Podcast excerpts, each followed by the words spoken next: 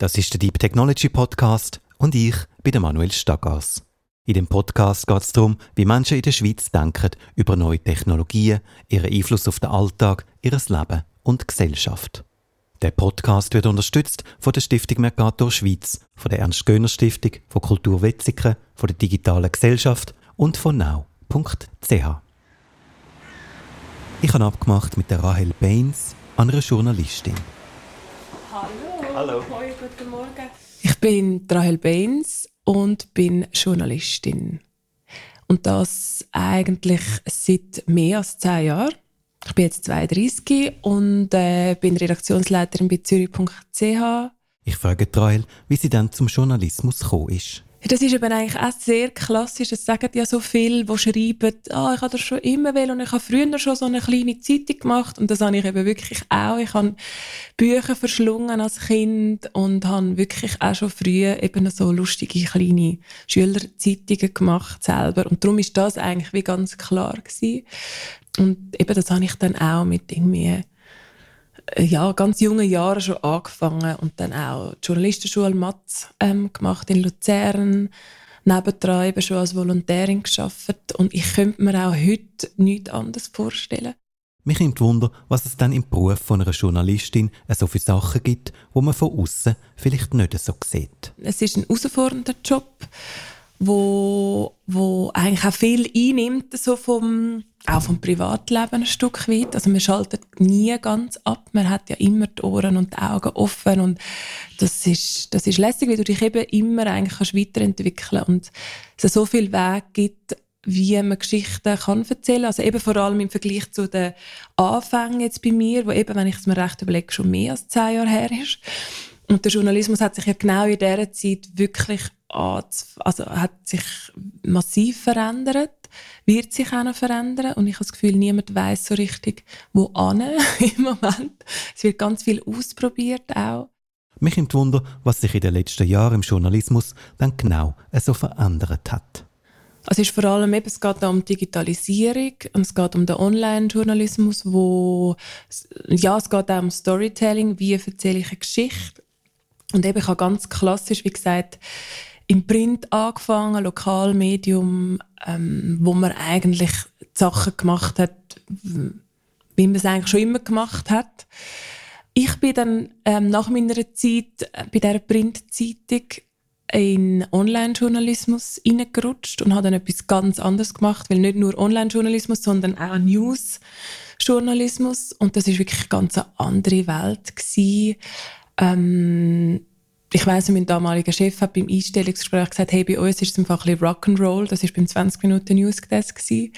Weil du musst eigentlich das Weltgeschehen jederzeit und zu jeder, eben, jeder Sekunde im Überblick haben. Du musst abschätzen, was man bringt und was man nicht bringt. Sachen kuratieren, schnell sein, wirklich schnell sein. Also wenn es etwas zum Pushen gibt, musst du eigentlich die Erste sein, was pusht.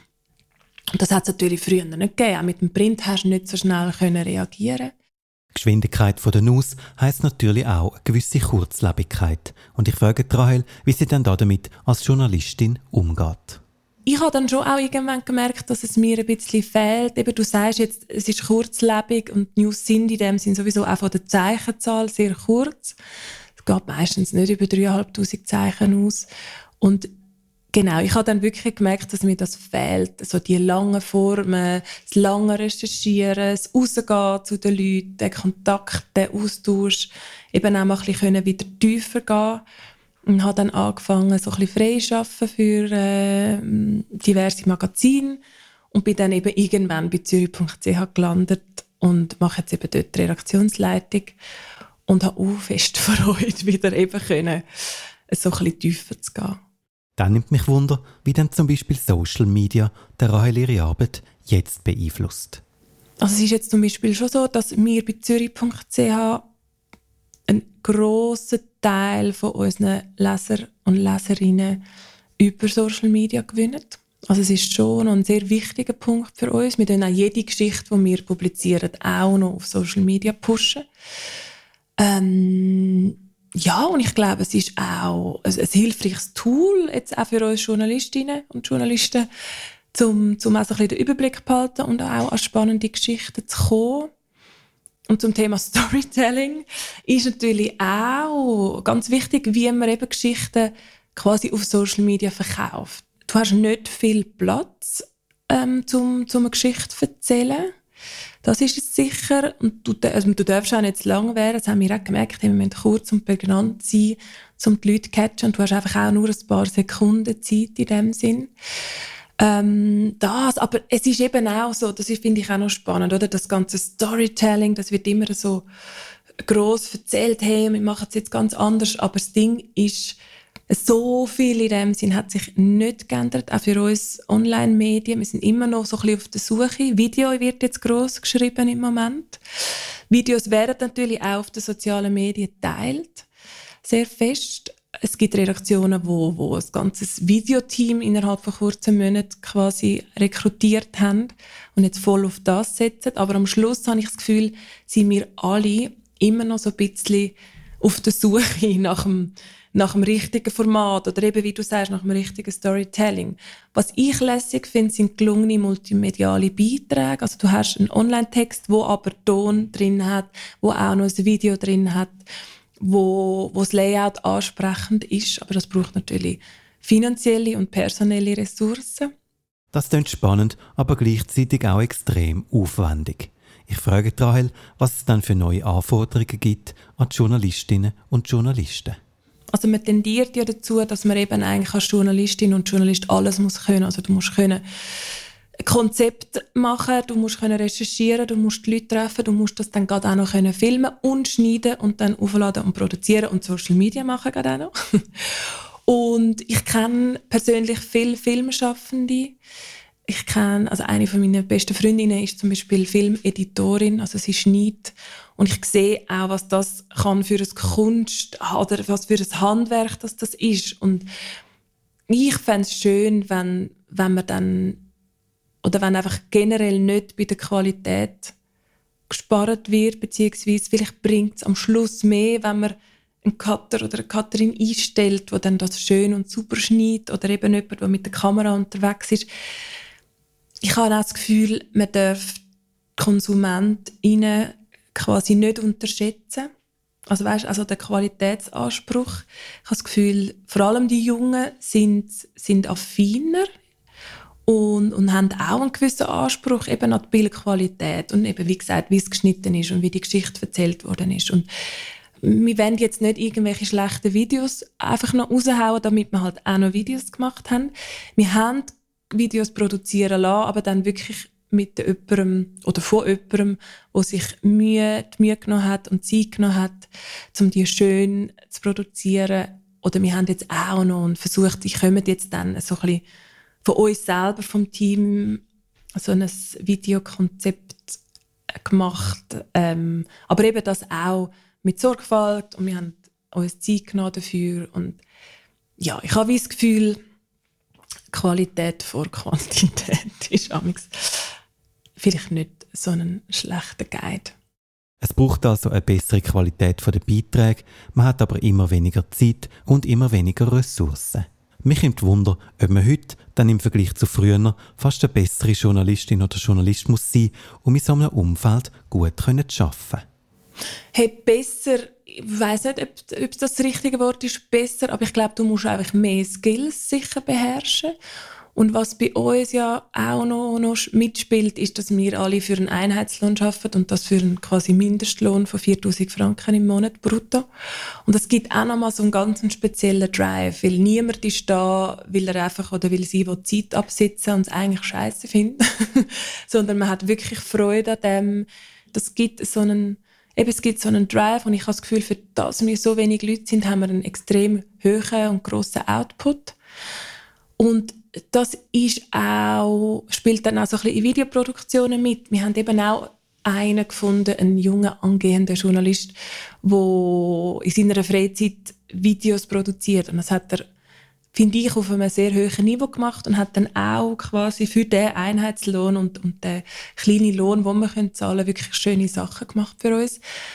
Und wir haben auch andere Angebote bekommen von Menschen, die einfach aus oder vor lauter Freude an der Sache für uns, Sachen machen. Und das ist natürlich toll. Und sonst wird es dann natürlich schwierig, wenn wir mit unseren Stellenprozent, die wir haben, eben auch noch qualitativ hochwertige Videos müssten produzieren. Dann machen wir ein bisschen einen Themenwechsel, weil mich interessiert, wie Rahel dann die Rolle der Medien in der Gesellschaft sieht. Hey, ja, es ist ja schon eine Instanz, wo, wo eine Macht hat. Wir haben die Macht, Sachen aufzudecken, dort anzuschauen, wo eben vielleicht andere nicht anschauen, Sachen hinterfragen, stutzig werden, wenn irgendwie Sachen nicht aufgehen. Ja, was hat sich dann verändert da?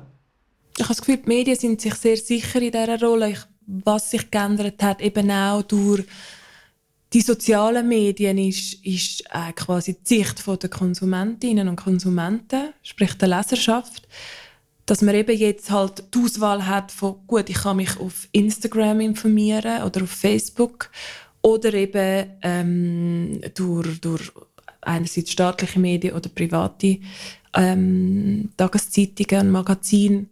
Und da finde ich eben ist es wichtig, dass man die Leute eigentlich also klar kann man sich auf Social Media informieren, aber man muss irgendwann dann auf andere Plattformen kommen, wo man sich dann quasi ähm, noch faktenbasiert kann informieren. Also ich glaube, es darf nicht nur Social Media sein. Und das ist sicher ein Part, wo jetzt dazu kommt, wo, wo eben, wie gesagt, vor zehn Jahren noch nicht so der Fall war. Es ist ja schon nicht so, dass man nur auf Social Media nicht allen Nachrichten trauen sollte, weil es gibt ja auch sehr viel Clickbait, Native Advertising und die ganzen zahlten Beilagen, wo man so häufig online und in den Zeitungen sieht.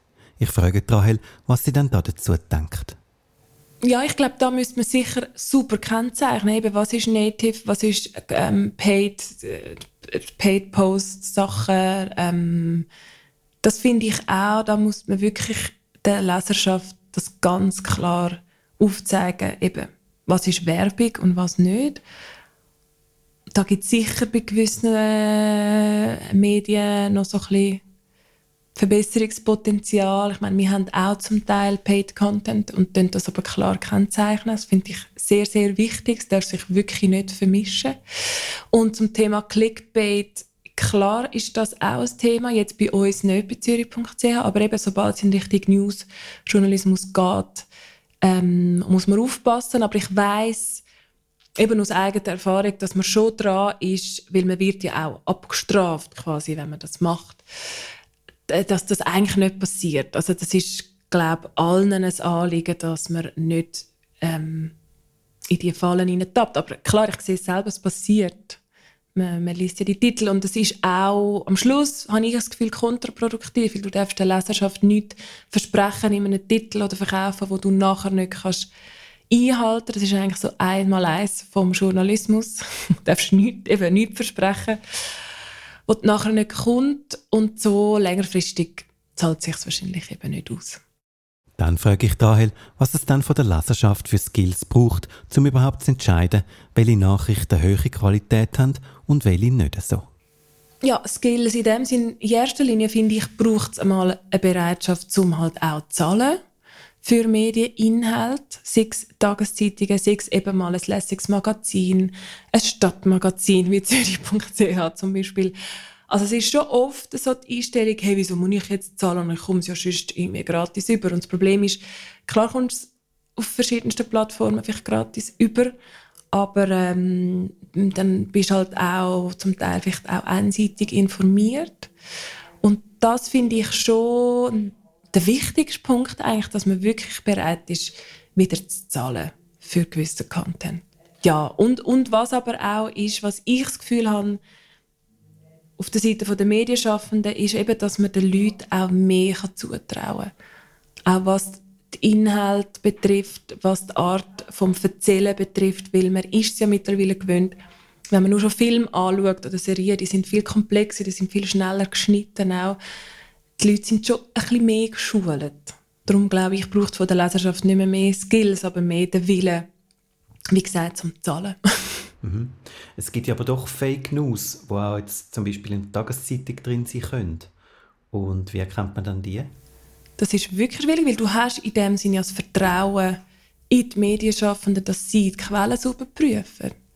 Und klar erkennst du das irgendwann, weil es wird dann, es kommt aus, wenn es Fake News sind. Aber ich glaube, natürlich ist es da eine Frage, hey, vielleicht müssen sich die Leserinnen und Leser wieder Kompetenzen aneignen, um eben Fake News erkennen. Oder vielleicht auch einfach finden, ey, warte mal schnell, das ist jetzt die News. Ich schaue mal, was die anderen zu dem Thema schreiben. Und ich hinterfrage vielleicht das Thema allgemein. Und ja, dass man vielleicht nicht blind darauf los vertraut obwohl es, wie gesagt, eigentlich unsere Aufgabe als Medienschaffende ist, saubere, saubere Beiträge zu publizieren. Über das Thema Social Media haben wir jetzt von verschiedenen Standpunkten geredet. Und jetzt nimmt mich noch Wunder, wie Rahel das dann empfindet, dass man als Journalistin plötzlich auch selber auf Social Media sichtbar geworden ist. Stimmt, und du hast natürlich, oder jetzt bei Online-Medien durch Kommentare auch wirklich das ständige und direkte Feedback ja, und, und ja auch blödes Feedback, oder? Natürlich, natürlich. Und es ist einem, was ich aber finde, ist, hey gut, ich bin jetzt in dieser Rolle und ich habe mich dazu entschieden, den und den Text zu veröffentlichen. Wo ich ja genau weiß, was es für Reaktionen wird geben oder was es für Reaktionen könnte geben. Und ich finde schon auch, das muss man können handeln. Mich nimmt Wunder, was es dann da so für Beispiele gibt für mühsame Kommentare aus Social Media. Also die Sache mit den Kommentaren, die habe ich wirklich eben am eigenen Leib schon erlebt, wo es dann in den Kommentaren eigentlich am Schluss dann nicht mehr um den Text gegangen ist, sondern dann hat es einmal geheißen, ja, woher ich eigentlich komme. Und ich finde, so einen Kommentar könnte man einfach löschen, weil es nichts zu tun hat mit der Sache, weil es irgendwo auf eine Art ein bisschen rassistisch ist. Grob gesagt, sobald es persönlich wird und sobald es ein Meinungsbeitrag ist, eine Art Kolumne, dann fallen die Reaktionen in der Regel heftiger aus und, und dann wird es natürlich auch schnell persönlich. Und wie gesagt, ich bin mir aber bei jedem Beitrag, den ich gemacht habe, bewusst gewesen, was das wird auslösen. Und man macht es ja auch, damit man etwas auslöst und das, damit man allenfalls auch etwas bewegt.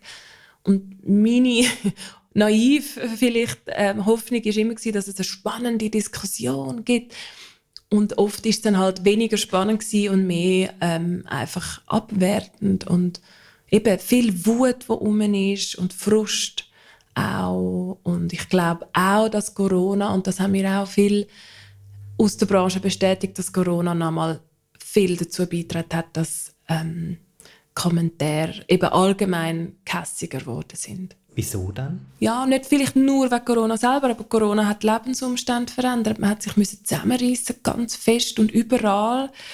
Und, und hat eben auch weniger Leute gesehen und ist, glaube generell sensibler gewesen. Und das hat dann wahrscheinlich schon dazu geführt, dass ein paar in den Kommentaren dann den Hut gelupft hat. und sie es quasi so haben müssen verarbeiten. Wir haben jetzt viel über den Beruf als Journalistin geredet. Jetzt nimmt mich noch Wunder, was Rahel selber denkt über neue Technologien, zum Beispiel Digitalisierung. Hey, ich stehe der Digitalisierung offen gegenüber. Ich finde es spannend, was ähm, in der kürzesten Zeit alles möglich wird. Eben, vielleicht ist es zum Teil ein bisschen zu schnell für gewisse und ja, eben, es gibt vielleicht Entwicklungen, die man nochmal überdenken müsste oder eben vielleicht ein bisschen langsamer angehen, aber grundsätzlich finde ich es spannend, was alles passiert. Jetzt eben vor allem in Bezug auf den Journalismus. Mhm. Wenn du sagst, es ist schnell, was heißt das genau? Was hat das für einen Einfluss und, und was soll man da machen?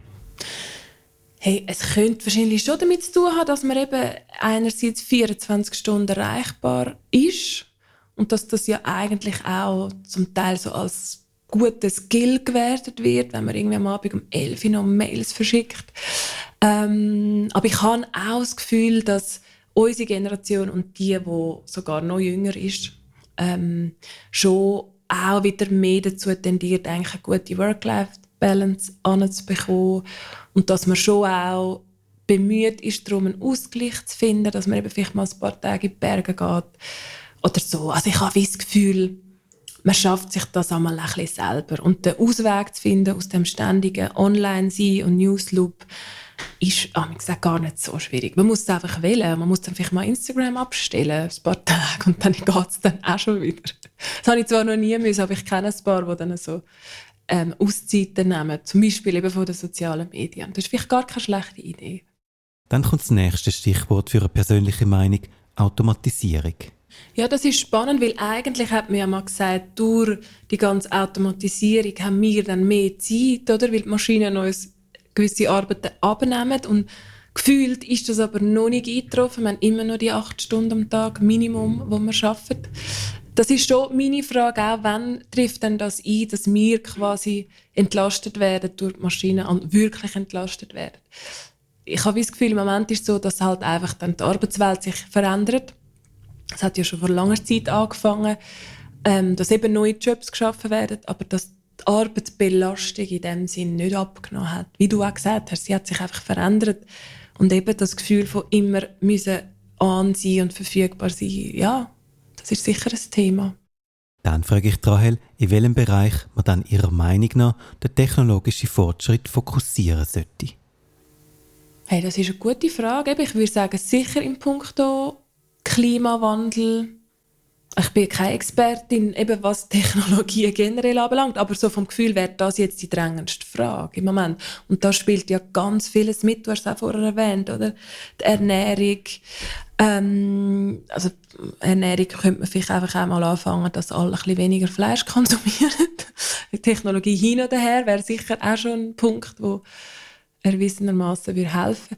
Ja, aber sicher dort ansetzen, oder? Und da habe ich schon einmal das Gefühl, Technologie, eben, man versucht in so vielen Bereichen Fürste zu kommen und wäre das nicht der Punkt, wo man jetzt einfach alles müsste ansetzen und andere Sachen vielleicht ein bisschen liegen lassen, weil es auch so, wie es jetzt ist, eigentlich okay ist und nicht noch mehr Entwicklung braucht jetzt im Moment, sondern dass man wirklich schauen dass man das Problem in den Griff bekommt. Mhm. Also das Klima. Genau, ja. Wo dann natürlich auch die Frage ist, oder, wenn man hört von diesen ganzen Bitcoins, Kryptowährungen, wie viel Energie das zum Beispiel wieder verschlingt, oder ist es, glaube ich, wirklich so ein Kreislauf? Mhm. Ich würde, glaube ich, nicht Bitcoins kaufen, ganz ehrlich. Nein. Ich frage Rahel, ob es dann auch Bereiche gibt, wo die technologische Entwicklung sie selber überrascht. Weißt, ich bin auch so in einer lustigen Lebensrealität. Ich wohne in einer eben 100-jährigen Siedlung und wir leben wirklich, eben, es ist eigentlich so, ja, dann lebst du dort in diesen alten Häusern und wunderschöne Häuser, aber es ist schon zum Teil, eben brauchst du auch wieder so ein bisschen den Reality-Check, weil, weil du das Gefühl hast, du sagst irgendwie im Bullerbü. ähm, ja, darum eben, betrifft es mich privat nicht, aber ich habe schon oft das Gefühl gehabt, hey, wow, das geht jetzt uh schnell, aber ich könnte im Fall jetzt gerade nichts Spezifisches sagen. Also, also einfach halt was schon also Computer anbelangt. Was plötzlich alles möglich ist. Und natürlich auch künstliche Intelligenz, Moll. Also wenn wir am einer Nacht finden, hey Siri, spiel das und das und es ist dann irgendwie nach zwei Flaschen Prosecco irgendwie lustig, wie sie uns nicht versteht und dann andere Sachen vorschlägt, haben wir einen mega lässigen Abend. Aber grundsätzlich ist das ja schon auch wahnsinnig, wie das schon so ein Teil ist von unserem Nachtessen quasi, oder mit Freunden. Freundinnen am Tisch. Und das finde ich schon, ja, spannend, aber macht schon ein bisschen Angst. so. Mhm, wie denn? Ja. Ja, halt, oder auch die Frage vielleicht, jetzt eben vielleicht kommen wir wieder zum Journalismus, wenn du an einem Newsdesk schaffst und es aber heisst, hey, vielleicht in zehn Jahren ist es so weit, dass die Maschinen diesen Job machen, dann macht das Angst, weil dann quasi die Existenz auf eine Art nicht mehr gesichert ist. Ja. Ja, aber glaubst du dann, dass das so kommt? Du, ich bin eben gespannt. Im Moment kann ich es mir noch nicht wirklich vorstellen. Es kann aber sicher sein, dass vielleicht so Basic-Text ähm, von Maschinen konstruiert werden, aber ich habe das Gefühl, jetzt alles, was über das rausgeht, über das Newsige, wird, wenn sehr lang braucht. Also wirklich so einen schönen, langen Magazintext habe ich jetzt nicht das Gefühl, dass das in unmittelbarer Gefahr ist, von einer Maschine geschrieben zu werden. Mhm. Also was ich, by the way, im Job eine wahnsinnig lässige Funktion finde, ist äh, die Diktierfunktion. Sprich, du nimmst ein Interview auf, funktioniert natürlich nur auf Hochdeutsch und dann tut es das eigentlich einfach transkribieren, simultan. Das ist natürlich wahnsinnig lässig, weil du sparst dir ganz viel Arbeitszeit durch das. Aber eben, es macht auch ein bisschen Angst, wenn dann der Text super so zack irgendwie auf deinem Google Docs erscheint. Rahel hat erwähnt, dass ihr gewisse Sachen ein bisschen Angst machen und ich frage nochmal nach, was sie dann genau mit dem meint. Hey, also eben Angst ist im Fall jetzt vielleicht auch ein bisschen übertrieben. Nein, es ist mehr einfach so ein bisschen, huch, okay. Wie einfach auch ein bisschen Faszination, weil das jetzt möglich ist und es eigentlich ja auch Zeit ist, dass jetzt ein Text kann so transkribiert werden ist schon okay, dass das jetzt geht, finde ich. Das macht jetzt weniger Angst. Aber ja, nein, es ist wirklich einfach so ein Moment als ich das herausgefunden habe, dass das möglich ist. So, wow! mhm. Ja, aber hindurch laufen ja ganz viele Sachen ab mit diesen Daten, wo, wo man teilweise auch gar nicht so genau weiß. Hey, natürlich. Und eben, wenn man jetzt, das ist ja Thema Datenschutz auch und ist ja jetzt gerade letztes wieder mit WhatsApp ein riesiges Thema gewesen, wo irgendwie alle auf Signal und Trima gezügelt sind. Klar ist das ein Thema und ich glaube, man muss sich wirklich auch mit dem befassen. Man muss halt wirklich irgendwie ein Kleidruckte lesen. Was ich, was ich oder was mich jetzt dann wird betreffen, ist, wenn du ein Kind hast und dann ist irgendwann ein Handy ein Thema und dann sind aber eben auch WhatsApp und Co. ein Thema, soziale Medien kommen auf und das finde ich viel challenger, also viel herausfordernder, weil ich weiß ja, wie ich muss umgehen muss. Was mich wirklich beschäftigt, ist, hey, wie bringen wir unseren Kindern einen guten Umgang bei mit all diesen Programmen und du kannst sie ja nicht fernhalten davon. Wenn alle in der Klasse ein Handy haben, musst du halt irgendwann dann mal angeben. Das ist jetzt zum Glück noch nicht ein Thema, aber es wird kommen und da hoffe ich fest, dass das auch von den Schulen aus ein Thema wird sein, dass man sich vielleicht auch mit anderen Eltern kann austauschen und da irgendwie einen gemeinsamen Leitfaden kann kreieren kann, dass es nicht ist, hey, die dürfen im Fall schon, weiß ich nicht was und ich nicht und mimimi. Ähm, ja, dann nimmt mich noch Wunder, ob Rahel denkt, dass die ganze technologische Entwicklung und der Fortschritt in guten Bahnen verlaufen oder eher weniger. Hey, ich glaube, sie läuft ein bisschen schnell, die Entwicklung. Und ich hoffe, dass man da auch international es schafft, gemeinsame Richtlinien zu finden und das Ganze wirklich ein bisschen zu regulieren. Das wünsche ich mir, dass es nicht ausartet und alle irgendwie etwas wurschteln und dann dort und dort noch und niemand mehr wirklich weiß, hey, was gilt jetzt und was darf man was nicht, sondern dass man da wirklich einen Konsens schafft und wirklich der virtuelle Raum auch langsam aber sicher anerkennt als halt schon auch irgendwie äh, ähm, eine Lebensrealität und nicht nur ein rechtsfreier Raum quasi. Mhm. Wer müsste denn da schauen, dass das so kommt? Ich glaube, in erster Linie schon unsere politischen Entscheidungsträger, Trägerinnen, würde ich jetzt sagen, als erster Impuls. Haben die sicher äh, eine Verantwortung. Und dann natürlich die, wo, wo die Entwicklung vorantreiben. Die Unternehmen, was ja meistens private Unternehmen sind, oder? Und in ihrem Silicon Valley irgendwie etwas basteln.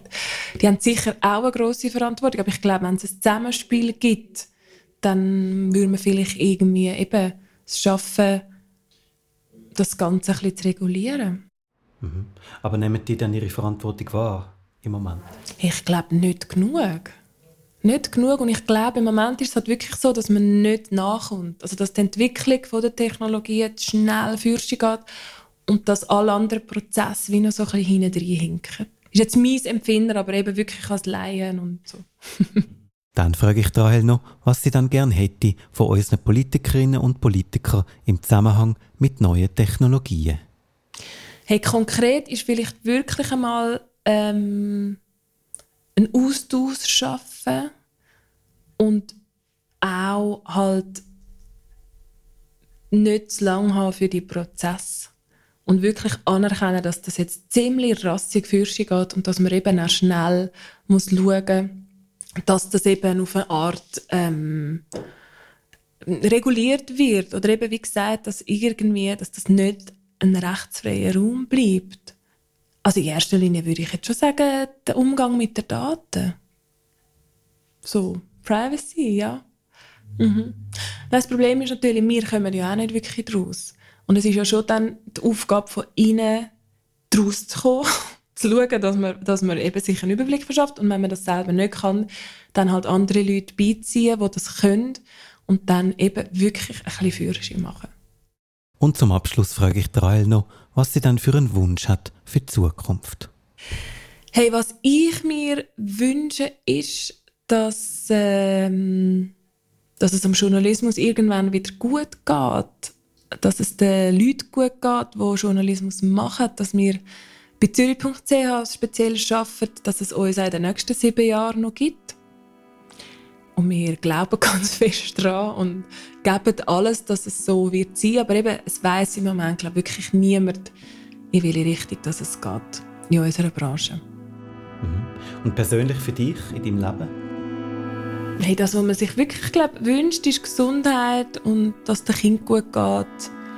Nein, mein Wunsch ist wirklich, hey, eigentlich, dass es so bleibt, wie es jetzt ist, weil so ist es eigentlich ziemlich lässig und schön. Neue Episoden vom Deep Technology Podcast gibt es auf now.ch, auf allen grossen Podcast-Plattformen und auf deeptechnology.ch. Der Podcast wird unterstützt von der Stiftung Mercator Schweiz, von der Ernst-Göhner-Stiftung, von Kultur Wetzikon, von der Digitalen Gesellschaft und von now.ch. Der Podcast ist konzipiert und produziert von 8 Grade Story Driven Science und von mir, Manuel Stagas.